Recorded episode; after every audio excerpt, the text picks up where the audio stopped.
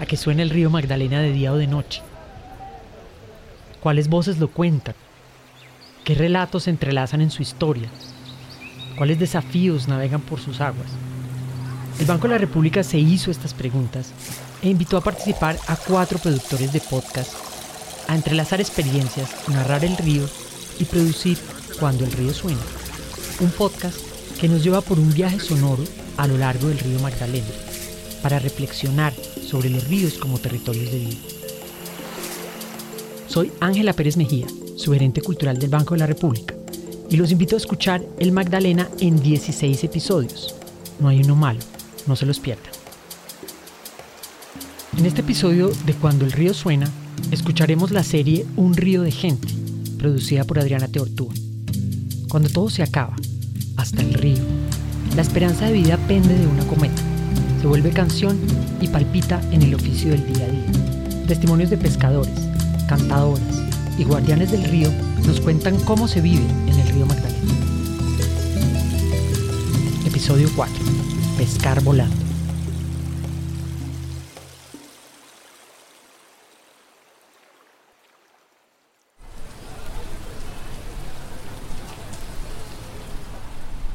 Barranquilla, puerta de oro de Colombia. Nada sería de esta ciudad sin el Magdalena. Por sus aguas entraron todos los inventos del mundo al país, desde la industria textilera, pasando por la radio y el fútbol hasta la aviación. Así, en el lugar en el que muere el río más importante que tienen los colombianos, nació la polis más imponente del Caribe, como una explosión inevitable de vida.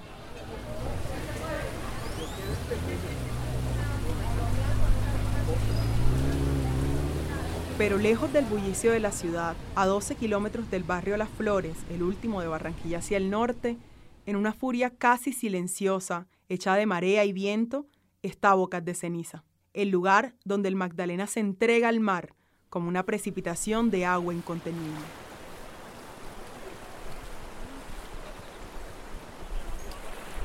Solo se puede llegar hasta ese punto en carrito de balineras, por medio de una carrilera olvidada que se dibuja por la maleza, o en moto por medio de una trocha arenosa que se hace cada vez más estrecha a medida que avanza, hasta convertirse en una larga hilera de tierra, acorralada por el mar de un lado y por el río del otro. No podría decirse que este paraje de rocas gigantescas es un barrio o una zona veredal. Todo lo que abarca la vista es la panorámica vertiginosa del Magdalena, que con su impulso de 1.500 kilómetros y las aguas que ha recorrido de todas partes del país, se estrella contra el mar en una embestida turbia y magnífica de masas oscuras. Y en medio de esa borrasca tropical vive gente, todos ellos pescadores. Es normal aquí, por lo menos, soy como que la persona que le guste la tranquilidad. Él es Carlos Monroy. Vive en su rancho de Bocas de Ceniza hace 30 años. A mí me gusta esto por la tranquilidad. No soy escándalo ni bulla. Ni se oye que te van a robar ni nada de esa vaina, porque por lo tanto nosotros nos cuidamos nosotros entre uno y el otro. Es tranquilo, tranquilo, tranquilo. Puede uno vivir con toda la confianza, en esa tranquilidad que. es lo que se duerme aquí relajante, sabroso uno con este ahí. Ay, yo me no me envidio. Yo, yo a Barranquilla y ese calor, esa temperatura, uy, pues madre, no, no, no. Por eso yo voy a la casa tres días y me tengo que venir. A mí no me echan, yo mismo me vengo. Tranquilo, no necesita echarme, ya me echó la calor. Ya, me vengo para acá. Aquí, aquí todo el tiempo hay brisa. Para cualquier lado, pero aquí todo el tiempo hay brisa. Y la buena comida que uno se come aquí, no hay comida fresca, no es nada de que, está engelado, que nada. Todo eso. Tampoco sufre uno que, que me duele la cabeza, que me duele el cuerpo, que me duele. Yo veo gente que están ahí tan estullidos yo no, y aquí no se siente esa vaina. Digo yo, pues que de pronto debe ser el aire que uno respira y la comida que uno porque aquí casi nosotros no sufrimos de eso. Los que vivimos aquí, pues, en la pesca no sufrimos de eso. Como todos los que llegaron a Bocas de Ceniza, Carlos Monroy hace parte de una diáspora de barranquilleros que no encontraba oportunidades en la ciudad. Cuando vino estas borrascas por primera vez y vio que los peces salían del río y del mar con solo mirarlos, no dudó en quedarse. Desde entonces, vive y se alimenta del pescado que él mismo atrapa, como todos los que han llegado a este rincón pedregoso. Yo vivía en Barranquilla, sí. Venía de hobby, iba y venía, tenía mi trabajo, porque yo trabajaba en una empresa. Yo trabajaba con unos compañeros y ellos me trajeron. Me tenía me gustaba siempre la pesca. Pero esto estaba virgen, aquí había pescado en cantidad. Pescado que uno le da pánico, tirón al suelo. Porque había demasiado pescado grande. Entonces, por, después trabajé independiente y dejaba mi vaina tirar por venir para acá. Pero me di cuenta que aquí ganaba más. En ese entonces me pagaban 120 pesos por un kilo de pescado. Y era un poco de plata, porque 120, yo me ganaba por lo menos 200 pesos. Me ganaba yo. En el día. Y ahí me daban 120 por un, por un pescado aquí. Yo me cogía 50 kilos de pescado. Entonces yo ganaba más. Yo preferí quedarme aquí. A Carlos todo el mundo lo conoce como el monstruo, porque ha sido uno de los pescadores más intrépidos de Bocas de Ceniza. En sus récords personales se encuentran pescados de más de 100 kilos de peso, y dicen que sus hazañas se deben a que el monstruo tiene un don especial con las manos para atraparlos. Así fue como atrapó a alguno de los peces más grandes que se han visto en el lugar donde muere el Magdalena. Recuerdo pescado, o sea, recuerdo historias donde cogió pescado grandísimo. Recuerdo cuando aprendí, aprendí a coger pescado grande un día que no tenía comida y se me dio una oportunidad me, atacó tanto nervio, las piernas me temblaban, las manos me temblaban, porque pesqué, o sea, pegué los pescados más grandes de mi vida. Fueron unos sábados que podían tener 100 o 120 kilos. Entonces a mí las piernas me temblaban, las manos me temblaban, los nervios. Yo escogí dos pescadores de aquí, que eran los mejores en ese entonces. Le pasé el nylon y el pescado se fue. Después volví, me dijeron, dásela Carlos, dásela Carlos tírale, Carlos, tírale. tiré yo pan, cogí el clave otro pescado. Otra vez empezó los nervios, volví, cogí otro compañero, no el que se le había pegado, cogí otro compañero. Le cogí confianza y le pasé el nylon. ¡Pum! Se fue el pescado. Y así se me fueron tres. Ese día no tenía ni una papeleta de café. Y yo dije, Señor me está enseñando algo, me quiere decir algo. Cogí confianza con aquellas personas que son los mejores que están en el Tajamar. Que los cogí, los pescados se fueron. Yo dije, el, próximo pescado que yo pegue, lo cojo yo porque se me fue más de un millón de pesos. En esos tres pescados yo no tengo una libra de arroz, no tengo comida. Dije, bueno, voy a coger un pescado. Y pegué ese pescado y este pescado no se lo paso a nadie. Este pescado lo cojo yo. Y de ahí empecé a hacer mi maniobra y ahí empecé a desarrollar, a matar los nervios, esa adrenalina que le entra en el cuerpo, que las paticas le temblaban a uno, ya eso se me fue quitando y ya todo. Y ¡pam! maté el primer pescado. En ese entonces pesó 67 kilos. Ya, me medía yo el pescado y el pescado era más grande que yo. Y así fui aprendiendo. Después me cogí un mero de 145 kilos. Y ahí sucesivamente, ya después los compañeros empezaron a cogerme confianza a mí. Ahora me dicen el motor, porque apenas ellos pegan un pescado grande me vienen buscando. Y yo, toma, trabájalo tú. Ten buenas manos, ese no se va. Y esa confianza me ha puesto a mí, me ha subido el nivel. Porque todos los compañeros me tocan, pila, pila, corre, que pegó un sábado, lo pegó cógelo monstruo, cógelo, que lo coja tú. Y apenas me lo pasan en la mano y dicen, ese se muere, porque tengo unas buenas manos. Entonces esa confianza me llena bastante. Y me cogido full pesca bastante de los compañeros, del que, que sea, pargo, sábalo, mero, de toda clase de pesca. La técnica que emplea el monstruo es la misma que usan todos los pescadores de bocas de ceniza y que no se ve en ningún otro lugar de Colombia. Aquí, en medio de estas rocas golpeadas por el viento, se pesca a punta de cometas. Sí, de cometas, que en la costa les decimos barriletes. Ese fue el mejor invento que, hizo el colombiano para la pesca. Porque tú de aquí de la, de la tierra hacia allá puedes pescar a lo que te provoque. Él es Diofantes Tapias. Tiene 65 años y lleva más de 40 viviendo en Bocas de Ceniza. Es uno de los pescadores más antiguos de la región y es ante todo un devoto de la pesca con cometa la defiende a capa y espada. Es la mejor pesca que nosotros tenemos aquí. Y una vaina tan facilita que, que la pesca la tiras tú y tú tienes varios anzuelos. Y el pescado puede estar muy lejos. Y el, el animal y el pescado que te coja una carnada de esa, tú sientes la picazón enseguida, por muy pequeño que sea así. Sientes la, la razón y de una vez tú le mandas. Lo mandas y si lo cogiste, él comienza de una vez a ya tú dices, ya lo capturé. Lo trae, lo lleva otra vez. La cometa nada más es para llevar. Pero otros dicen que lo que los que no saben del tema. No, que en el rabo. No, que no sé qué. Ah, que no sé cuándo. Y yo a veces le oigo por allá en Barranquilla, oigo, no, que en el rabo. Digo, no seas embustero, que tú no sabes de eso. Asesórate primero, ves a bocas de ceniza. ¿Dónde queda eso? Imagínate echando cuentos de cometa. La técnica que acaba de describir Diofantes es perfecta para un lugar como Bocas de Ceniza. Se podría resumir así. Aprovechando la potencia del viento, que acá es insuperable, se eleva una cometa a la que se ata un nylon tan largo como se pueda, que puede llegar a medir hasta 500 metros. Al nylon se atan diferentes anzuelos. El viento lleva el nylon de un lado a otro y lo mantiene tenso. Los pescadores solo tienen que esperar hasta que llegue el momento en el que el nylon se encoge levemente. Esa es la señal de que un pez mordió el anzuelo. Suena sencillo, pero en realidad requiere de disciplina y astucia. Y una vez se la domina, se puede quedar atrapado por su adrenalina y esa emoción indescriptible de atrapar un pez indómito. Así lo cuenta el monstruo. Cuando usted te coge un pescado, usted se le olvida que, que, debe la luz, que debe el agua, que debe el gas, usted se le olvida todo. Por eso es que esa es una buena terapia. La pesca es una buena terapia, es la mejor. Porque usted, usted, usted pega un pescado y usted se le olvida que el banco está aquí al lado de mi hermano, ¿dónde está yo? Usted se le olvidó que lo tenía ahí, porque la adrenalina es una adrenalina impresionante, se le riza la piel, se le pone. Eso, es una adrenalina impresionante. La persona tiene que sentirlo, no que yo se lo cuente, es que usted lo viva en vivo y en directo, que sienta la adrenalina. Cada ratico la siento aquí. Porque cuando uno pega un pescado así de grande, eso es una adrenalina que le da una alegría, una emoción.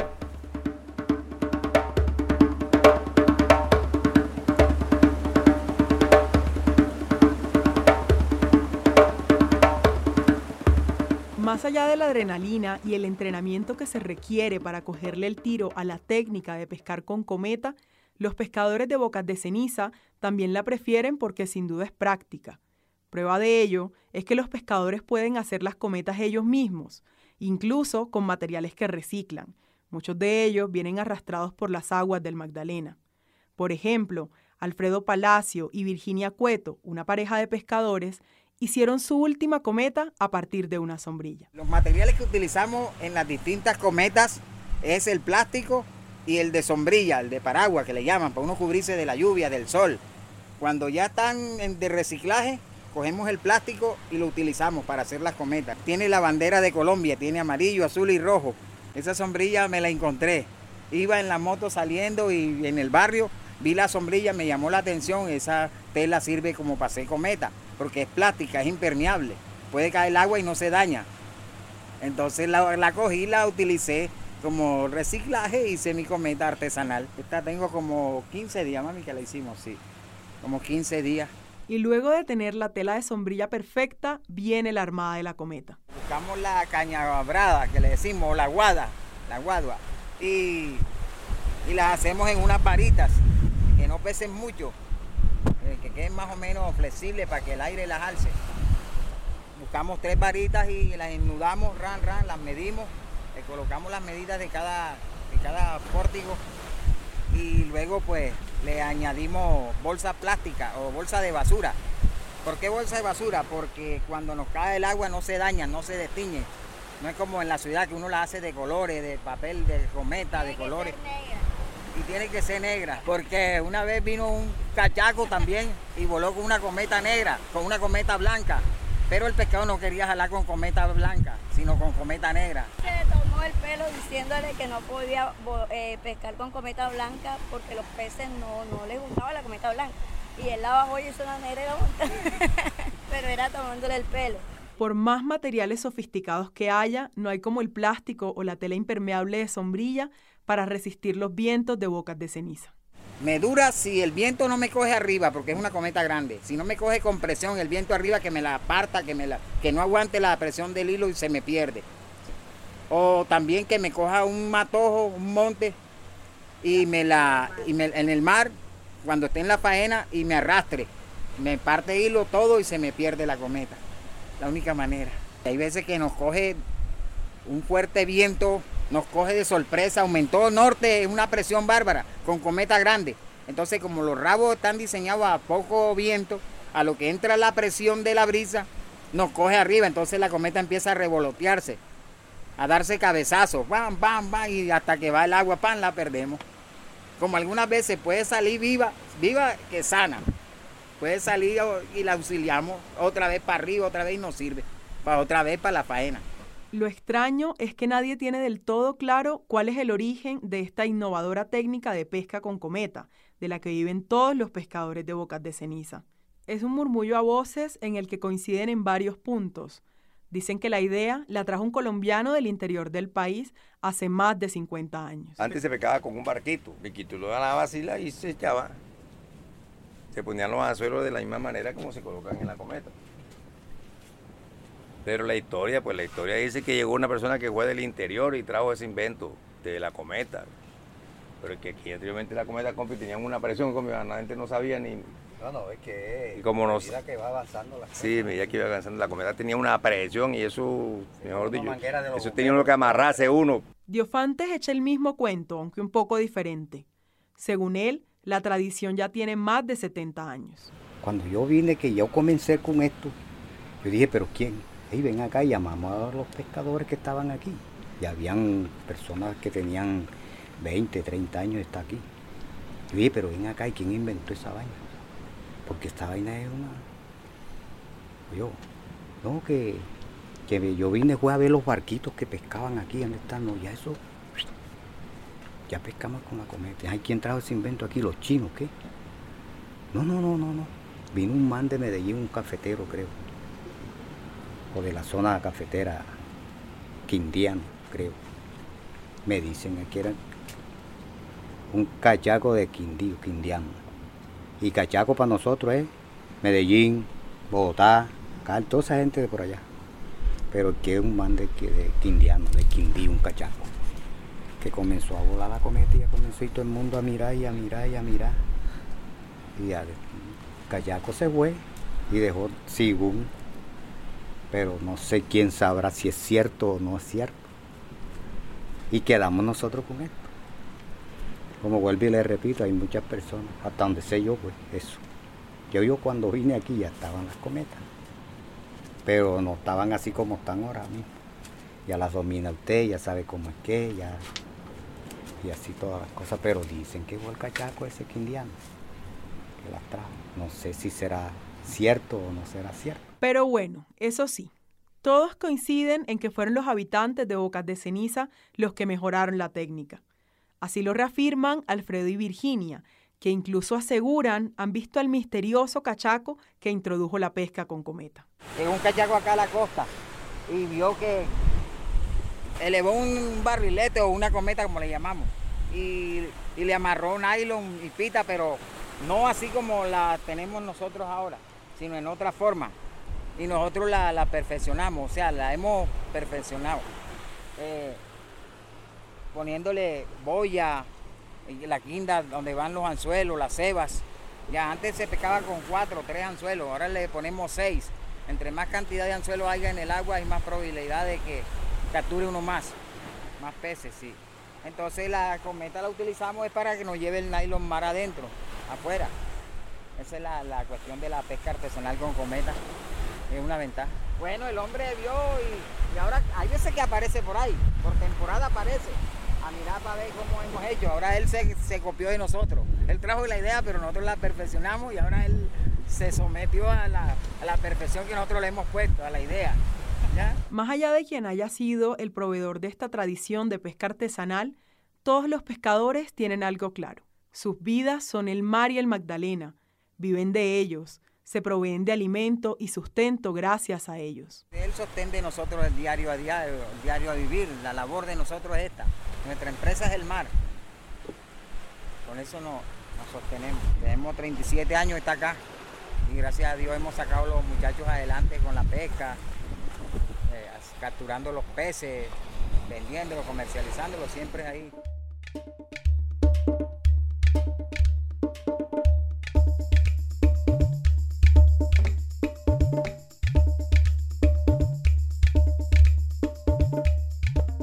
Pero cada vez es más difícil pescar, no porque haya más pescadores, sino porque cada vez hay menos peces. Incluso, pescadores tan habilidosos como el monstruo lo sienten así. Aseguran que la escasez de los peces es por la contaminación del río y el trabajo de las monumentales dragadoras que desde hace unos años pasan una y otra vez sobre el Magdalena. las altas contaminaciones son culpables de eso, no simplemente el barranquillero, porque esto viene minando desde donde nace el río Magdalena. La persona tiene que concientizarse que, que el plástico, que todo eso, todos esos residuos son los que son altas contaminaciones. Y ahora el dragado que están haciendo aquí, el dragado que están haciendo lo están haciendo, o sea, por el río bien, pero la desembocadura de ambos lados se ha cerrado. los pescadores están, están padeciendo. Están padeciendo porque las capturas se están, el pescado se está alejando. Y aquí de la piedra no le queda muy difícil conseguir, conseguirse un pescado. Ese compañero mío que tiene ese pescado y se brinca en un solo pie con esa pesca. Esa pesca anteriormente, eso en 10 minutos, 20 minutos lo hacía uno. Ahora no, ahora tiene toda la noche para cogerse esa cantidad de pesca.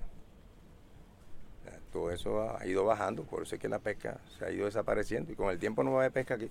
Lo digo yo en los años que tengo de estar aquí, de que he ido comenzando cuando había y las cosas se han ido mejorando y con el tiempo no va a haber pesca. Hay que buscar otra cosa que hacer. Tocará venderle agua a los turistas por aquí, alguna cosa. No en vano, cada vez son menos los pescadores que se ven en bocas de ceniza. Sí, los pescadores van a quedar para hacer otra cosa. Porque es que aquí tú no ves pescadores. Anteriormente éramos 150, 200 pescadores. Ahora se encuentra 10 muchos, 15. La pesca se ha ido desapareciendo lentamente, poco a poco se ha ido desapareciendo. ¿Quiénes son los insistentes y los pretendentes como nosotros aquí? Aquí entre la buena y la buena. Y eso es mucho respeto porque las personas aquí dicen, no, se respeta que se man permanece allá, vive allá. Y yo sí puedo decir que yo soy pescador, porque yo no vivo de otra cosa, yo vivo de la pesca, yo no hago más nada, yo vivo de la pesca. Como a ese compañero que se molestan, que le digo, no, tú no eres pescador. ¿Por qué? Porque tú te vas y vienes cada 20 días, cada 15 días, tú no eres pescador. Tú vienes de hobby. Pero yo sí pesco, porque yo soy vivo de la pesca. Pensé que esto iba a ser eterno, por lo tanto no se pudo aprovechar. La ciudad estaba, tenía menos habitantes, había menos contaminación ya, estoy hablando de 30 años atrás. éramos como 800 y pico, ya somos un millón y más. Entonces, la ciudad se fue incrementando y así se fue las altas sedimentaciones y todas las contaminaciones y todo eso se ha ido desapareciendo muchas especies que se han dejado de capturar. anteriormente cogíamos más, más pescado de diferentes especies, ahora cogemos menos pescado de diferentes especies.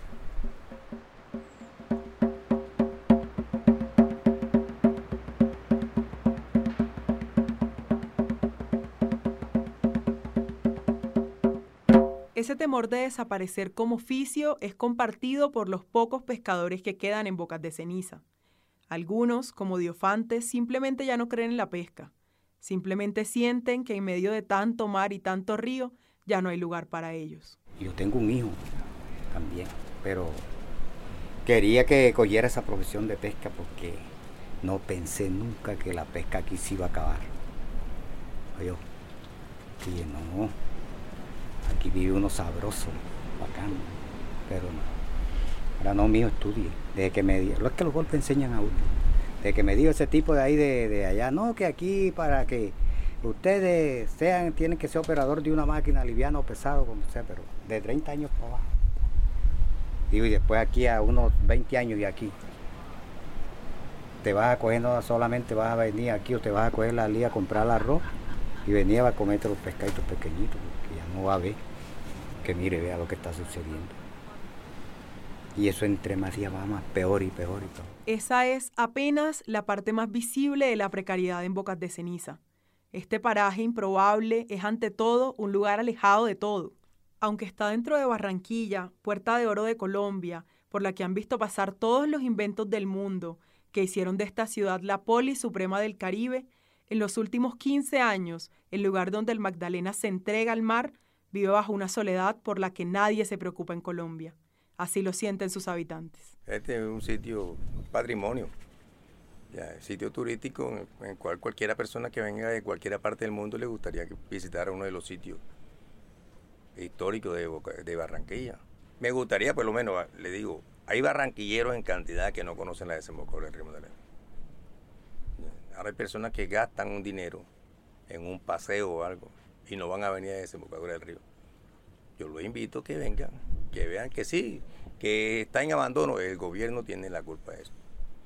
Que está deteriorado, correcto, ¿por qué lo han abandonado?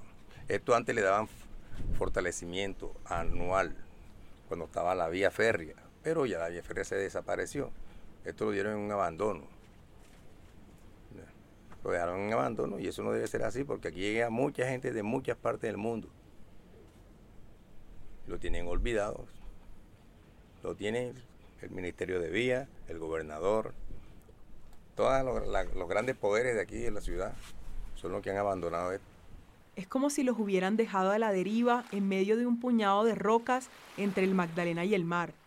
La vida acá podría ser fácil y tranquila, pero cada vez se torna más difícil. La orilla que ha creado el sedimento que sacan las dragadoras es cada vez más amplia y los peces están cada vez más lejos. No hay protección de los ranchos ante un vendaval, no hay condiciones para hacer una familia, y tal vez por eso es que no se ven niños o mascotas a lo largo del camino. Acá no hay escuelas o centros médicos o tiendas de abasto, ni siquiera una vía de acceso. Lo más grave es la eterna paradoja en la que se debaten los pescadores, de vivir sin agua potable justo en un lugar donde todo lo que se ve es agua. Y aún así, lo único que quieren es que Bocas de Ceniza, el lugar que eligieron como hogar, sea por fin y de nuevo un lugar digno para vivir. Yo no sé por qué no son conscientes. Mire, estos palitos a mí me cuestan mucho dinero. Yo. Porque yo soy pobre de plata, pero yo tengo todo. Tengo la brisa, tengo aire, tengo comida, tengo todo. Lo único que no tengo es dinero. Pero de resto. Y yo con eso soy feliz.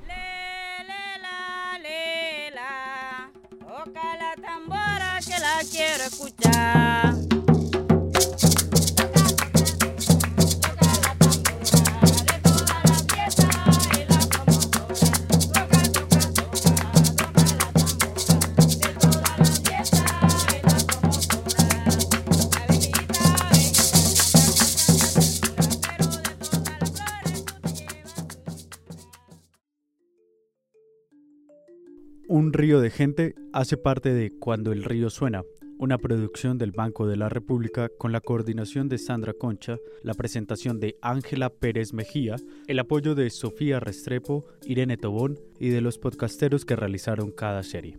En la narración de este capítulo, Beatriz Valdés Correa. Edición de sonido y arte sonoro, David Rubio. Guión y dirección, Adrián Ateortúa.